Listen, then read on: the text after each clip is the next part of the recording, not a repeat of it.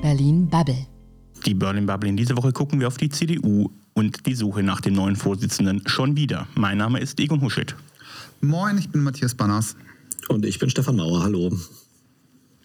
Und schon wieder sucht die CDU nach einem neuen Parteivorsitzenden.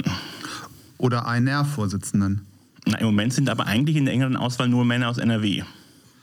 Ganz genau, das war ja auch sogar der, der, das einzig gute Meme, was es jetzt gab zur CDU in letzter Zeit, dass sie irgendwie gezeigt haben, ähm, Auswahl rote Pille, Mann aus NRW, blaue Pille, irgendjemand anders und die CDU greift in so einen riesen Pott voll roter Pillen. Fand ich eigentlich ganz witzig. Aber es gibt doch ein neues Gerücht, ne? Also ähm, ein Team Fortschritt, was da angeblich am Start ist. Ähm, Thomas Heilmann, Mann, nicht aus NRW, Nadine Schön, ähm, Frau aus dem Saarland und Katja Prien oder Prien, das bekomme ich immer nicht ganz zusammen, aus Schleswig-Holstein.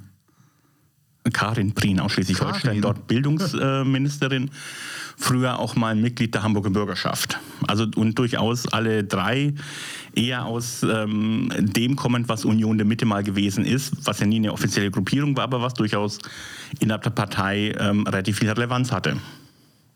Aber ja ohne wirkliche Chancen, das zu gewinnen, wenn man sich die Berichterstattung und auch das, was innerhalb der Union so gesagt wird und der CDU so gesagt wird, wenn man sich das anhört. In der Tat, da ähm, sind die Männer aus NRW ähm, eher die, die im Gespräch sind. Aber vielleicht ist die Partei wirklich mittlerweile so desperate, ähm, dass sie einfach nach jeder ähm, Alternative greift, die sich gerade bieten könnte. Na gut, aber vielleicht wäre das auch einfach nochmal eine Möglichkeit, eine, ähm, ja, eine ganz andere Geschichte ins Spiel zu bringen. Und wenn ich mir dieses, ähm, dieses Buch Neustart anschaue, was ja auch von, von Heilmann und Schön mit herausgegeben worden ist, das könnte doch auch ein ganz schönes Motto sein für die Union. In vielerlei Hinsicht. Und es wäre sogar schön, weil das Buch hat, äh, da ging es eher um die Modernisierung des Staates als einer Partei.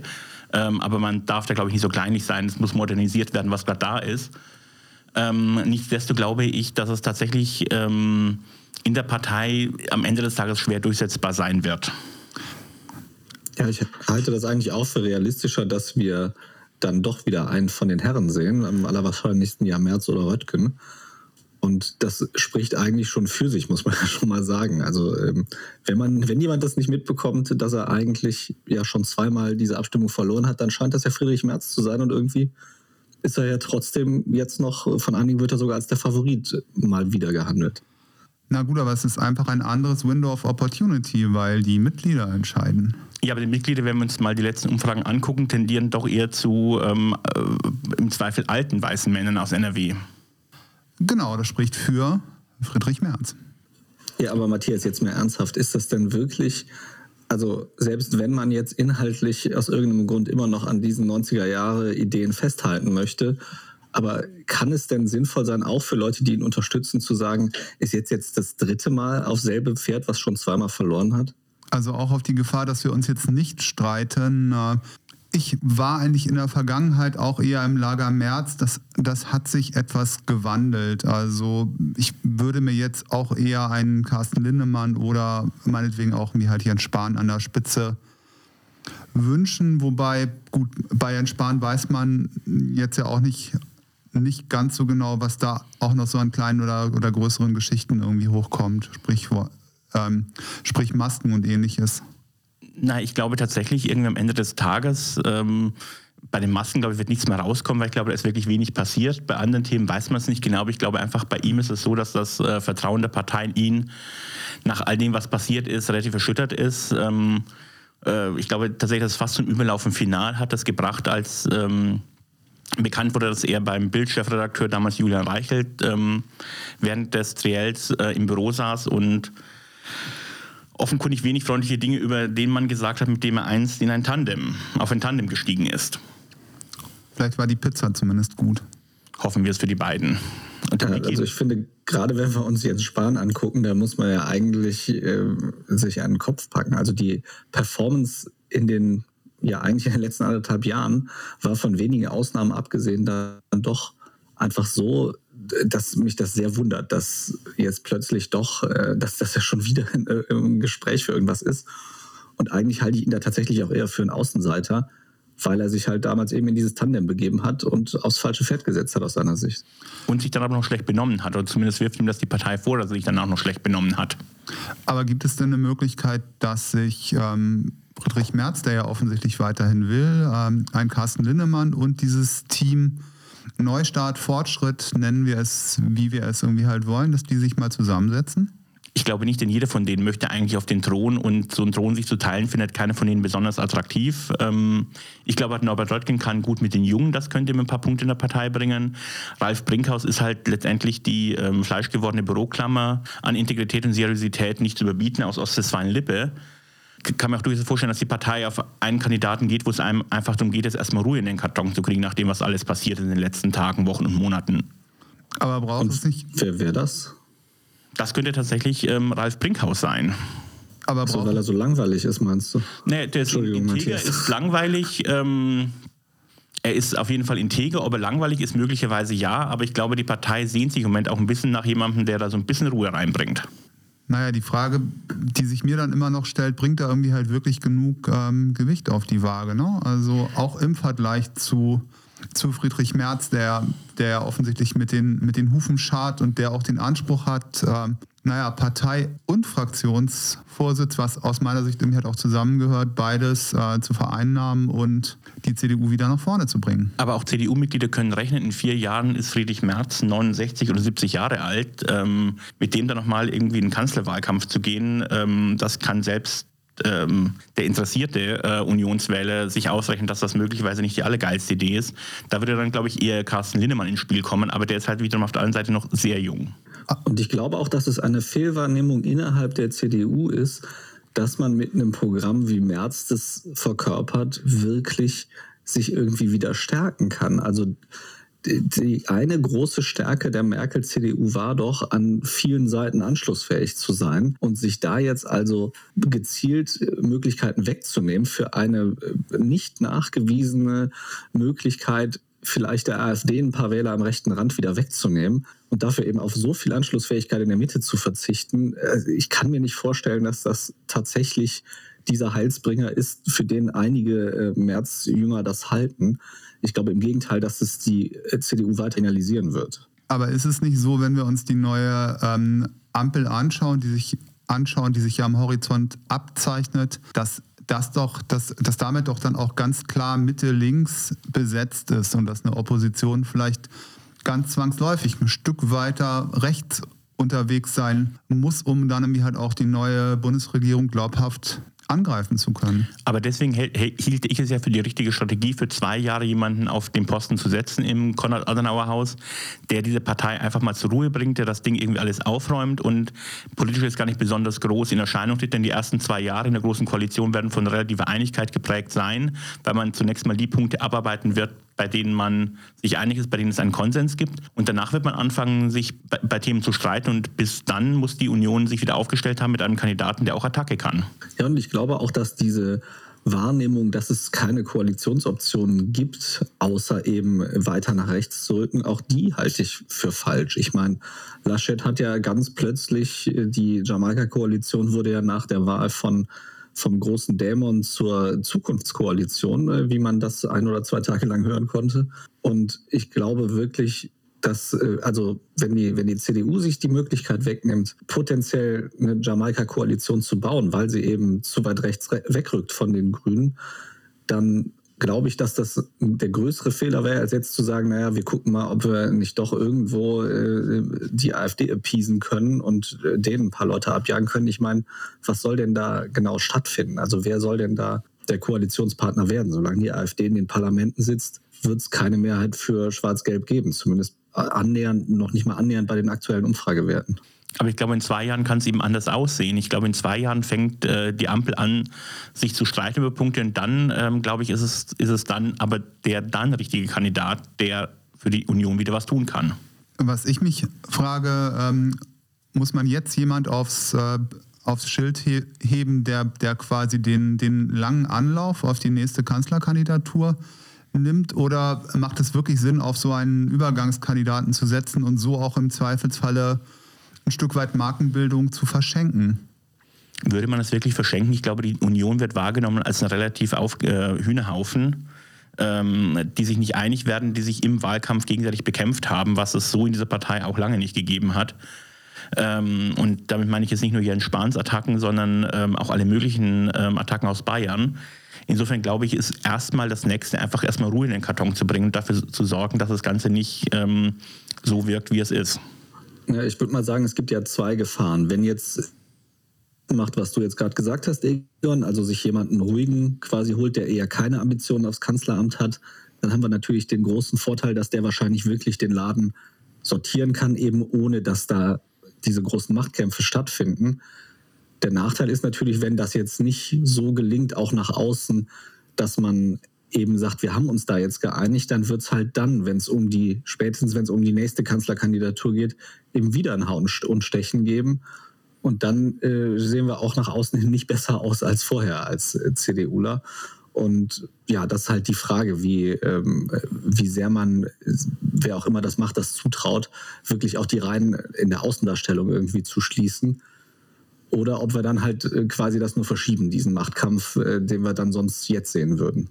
Aber ist denn überhaupt Zeit für so eine Politik der ruhigen Hand? Ich meine, wir haben im letzten, immer so nächsten Jahr vier Landtagswahlen. Und gut, ich gehe halt davon aus, dass die Ampel die neue Ampel-Bundesregierung sich auch womöglich nicht bei allen Bundesbürgern beliebt macht. Also da ist dann schon auch ein bisschen Spielraum auf, auf Attacke zu setzen. Aber lohnt es sich jetzt schon auf Attacke zu setzen? Ich, ähm, weil ich glaube, am Anfang wird man sich an etwas abarbeiten, wo die drei Koalitionspartner relativ einig sind und demzufolge das, was sie da tun, auch relativ gut verteidigen können. Ich glaube eben erst nach einer gewissen Zeit, äh, wenn die Konsenspunkte abgearbeitet sind und man dann zu den Punkten kommt, bei denen es jetzt in den Koalitionsverhandlungen auch schon Differenzen gab, dass das der richtige Moment ist, um anzugreifen, weil dann, glaube ich, kriegt man den einen oder anderen Partner aus der Ampelkoalition auch dazu, sich zu bestimmten Themen so zu äußern, dass man es für sich nutzbar machen kann. Ich glaube tatsächlich auch, dass man da jetzt nicht gleich sich wieder auf die nächste Landtagswahl konzentrieren sollte, weil es sonst, glaube ich, einfach zu schwer fällt, sich da einheitlich auszurichten. Und sonst haben wir dann doch wieder irgendeinen Landesverband, der vorprescht und irgendeinen Quatsch macht und eben versucht dann die inhaltliche Ausrichtung der Union äh, so ein bisschen als, als neue Speerspitze ähm, mitzubestimmen. Also da jetzt irgendwie jemanden zu haben, der von Berlin aus eben mit ein bisschen mehr Ruhe sagt, so, wir setzen uns jetzt mal alle zusammen und gucken, wofür wir eigentlich stehen wollen bei der nächsten Bundestagswahl und vielleicht ja auch ein bisschen davor schon. Ich würde das, äh, also wenn ich die Leute beraten müsste, würde ich ihnen das raten. Aber das ist ja eh der Prozess, der ansteht, ne? das nächste Grundsatzprogramm.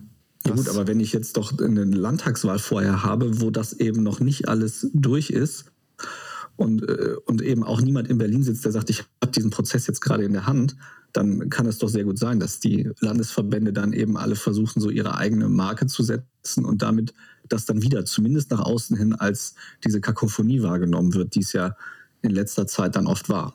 Na gut, es gibt natürlich Potenzial, sich da inhaltlich zu einigen und ich denke, da werden die Beteiligten auch ähm, pragmatisch sein, aber ich bleibe dabei. Ich muss natürlich trotzdem irgendwie halt auch die, die Landtagswahlen erfolgreich bestreiten und muss da auch so ein bisschen Kontrapunkte setzen aus Berlin, irgendwie halt auch im, im also Bundestag. Und da ist dann natürlich auch der, ähm, der Fraktionsvorsitzende gefragt, am besten irgendwie halt in Personalunion mit dem Parteivorsitzenden. Ich glaube, dass bei Landtagswahlen die Union am meisten geholfen ist, wenn Berlin gar nicht auftaucht, weil das, was die Union hier in Berlin an Schauspiel geboten hat, ist nichts, wofür sich für irgendeine Regierung in irgendeinem Bundesland empfehlen. Dem kann ich zustimmen. Auch wieder wahr. Also ich bin der Meinung, dass auch weiterhin die, die bundespolitische Debatte laufen, laufen wird und dass da durchaus Potenzial besteht, sich auch positiv zu positionieren. Ja, also Potenzial besteht ja immer, sich irgendwie zu positionieren. Ich frage mich nur halt nach 16 Jahren an der Regierung und dann doch diesem, dieser sehr planlosen Phase jetzt vor dem Wahlkampf und was die Merkel-Nachfolge angeht, ähm, das, ich glaube einfach nicht, dass das so bald der CDU wieder gelingen wird, gerade was Bundesthemen angeht. Also da, äh, die, ich glaube einfach in der Außendarstellung werden die jetzt halt eher als diese Chaotentruppe wahrgenommen, wenn man sich alleine anguckt, wie viel irgendwie von den Verhandlungen, von den potenziellen Jamaika-Sondierungen durchgestochen wurde und wie viel von den potenziellen Ampelsondierungen durchgestochen wurde. Das allein spricht ja schon dafür, wie zerstritten man da sein muss, dass da wirklich alle versuchen, den anderen in den Rücken zu fallen. Stefan, das ist aber eine typische Blasendiskussion. Ich denke, im Land interessiert das irgendwie halt keine Sau. Na, ich glaube, es interessiert schon, weil es so komplett, ich glaube, die Details, über die wir uns hier genüsslich hermachen, interessiert tatsächlich wenig Leute. Aber was die Leute interessiert, ist durchaus das Bild, was das Ganze nach außen abgibt, ohne wirklich den Detailblick zu haben. Und der ist halt nicht gut. Na gut, aber gucken wir doch mal auf die Themen, die anstehen. Also eine höhere CO2-Bepreisung, sprich das Thema Klimaschutz wird irgendwie halt noch weiter ähm, nach vorne geschoben werden und das wird halt auch dafür Sorge tragen, dass, dass viele unpopuläre Entscheidungen von der nächsten Bundesregierung getroffen werden müssen, wenn man irgendwie halt bei dem Thema vorankommen möchte. Und das bietet natürlich schon auch eine Menge Spielraum, da seine eigene Position zu vertreten. Aber ist es jetzt nicht zu früh dafür? Naja, letztendlich irgendwann liegt halt dieses Thema auf dem, auf dem Tisch und ähm, ich gehe halt davon aus, dass irgendwie halt die neue Bundesregierung auch in den, nächsten, in den, in den ersten 100 Tagen bereits liefern möchte. Und dann haben wir natürlich Themen, haben wir natürlich Themen wie, wie Klimaschutz, wir haben wahrscheinlich auch die Anhebung des, des Mindestlohns, äh, wir haben die weiterhin ansteigende Inflation, also nur einige Stichworte, wo durchaus Spielraum ist, irgendwie auch eine andere Position zu vertreten als die der amtierenden Bundesregierung. Ja, ich finde es ganz spannend, dass viele von den Themen, die ja jetzt einfach Thema sein werden, kurzfristig, dass das ja ganz, ganz oft, gerade wenn wir jetzt hier ähm, über, über irgendwie Geldpolitik und weiß ich nicht was reden, das sind ja Dinge, die die alte Merkel-Regierung maßgeblich mit beeinflusst hat. Also ähm, finde ich, fänd ich sehr spannend zu sehen, wie die sich an Dingen abarbeiten, die zu einem großen Teil tatsächlich auch noch so ihr Erbe sind. Naja gut, dann ist irgendwie halt ein neuer Spieler im Chefsessel und der trägt dann die Verantwortung und der sagt auch, wohin es irgendwie weitergeht. Also ja, ich befürchte auch, dass wir diesen äh, so, so halb unausgesprochenen Konsens verlieren werden, dass man eben mit Corona jetzt nicht hart parteipolitisch agiert, weil wir werden ja, wir sind ja jetzt gerade mitten in der sehr schnell wieder ansteigenden vierten Welle, höchsten Infektionszahlen ever. Und ich glaube, dass dieser Konsens, wir sprechen da nicht drüber oder zumindest nicht aus einer parteipolitischen Motivation, dass der nicht mehr lange halten wird. Das würde mich eher überraschen, weil die Union natürlich auch in vielen Ländern auch in der Verantwortung ist. Und ähm, Stichwort NRW, da muss der, der Wüst jetzt irgendwie auch liefern bei dem Thema. Und Söder sowieso. Ja, ich habe jetzt bei, ich weiß gar nicht, ich glaube bei Anne Will gesehen, wo wie Helge Braun, der äh, noch Kanzleramtschef, schon angefangen hat, die Ampel anzugreifen dafür, dass sie die epidemiologische Lage aufheben wollen. Und ganz Unrecht hat er damit ja auch nicht. Ja, nee, genau, aber das ist ja, also wir haben ja ganz lange auch im Wahlkampf äh, wurde zumindest von fast allen versucht, dieses Thema zu vermeiden oder zumindest nicht auf eine parteipolitische Dimension zu heben. Und also das stimmt schon, Matthias, was du sagst. Also die äh, CDU muss da natürlich sehr vorsichtig sein, weil sie ja selber in ganz vielen Ländern noch in der Verantwortung ist. Ich habe trotzdem so das Gefühl, dass dieser, dieser Konsens so langsam bricht. Aber jetzt sind wir auch ein bisschen weit abgekommen vom eigentlichen Thema. Aber das war spannend, wo wir hingekommen sind. Denn das ist tatsächlich das, was uns die nächsten Wochen und Monate beschäftigen wird. Ich würde mich noch gerne kurz mit euch über die einzelnen NRW-Kandidaten unterhalten, die jetzt gerade irgendwie mögliche Kandidaten sind. Ähm, Friedrich Merz ähm, wird äh, in vier Jahren ähm, 70 sein. Ähm, ist er jemand, der die Union auf den richtigen Kurs bringen kann?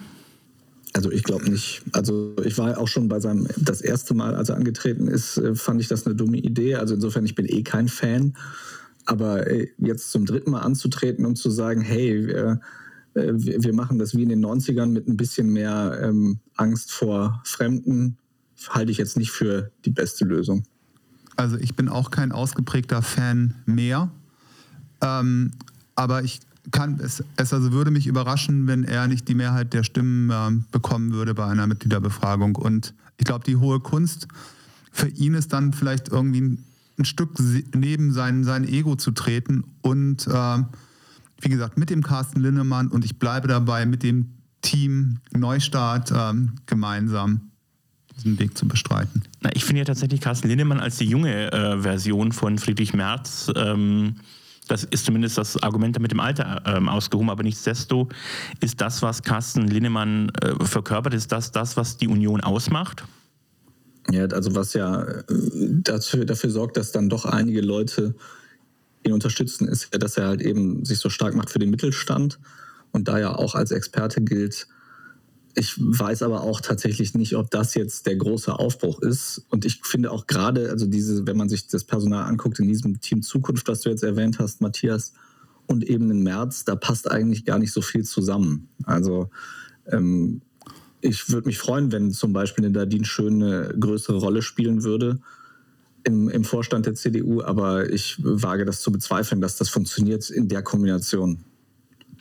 Das glaube ich auch, wobei also meine Wette bei ihr ist ja, dass sie Generalsekretärin wird. Ja, keine schlechte Idee. Ja, das äh, würde tatsächlich, würde sicherlich nicht falsch, äh, falsch äh, in die falsche Richtung gehen.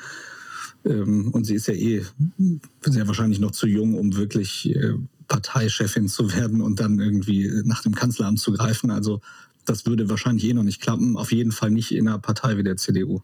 Aber das spricht doch auch für die Kombination ähm, und auch am Ende irgendwie halt für die Vielfalt der Partei, weil ähm, die Union wird irgendwie halt nur erfolgreich sein, wenn es ihr auch weiterhin gelingt, Volkspartei zu bleiben. Ganz zum Schluss noch die Frage, ähm, was spreche eigentlich gegen eine Doppelspitze auch bei der Union? Ja, grundsätzlich nichts, aber ich habe nicht das Gefühl, dass da äh, große Sympathien innerhalb der Partei für äh, bestehen.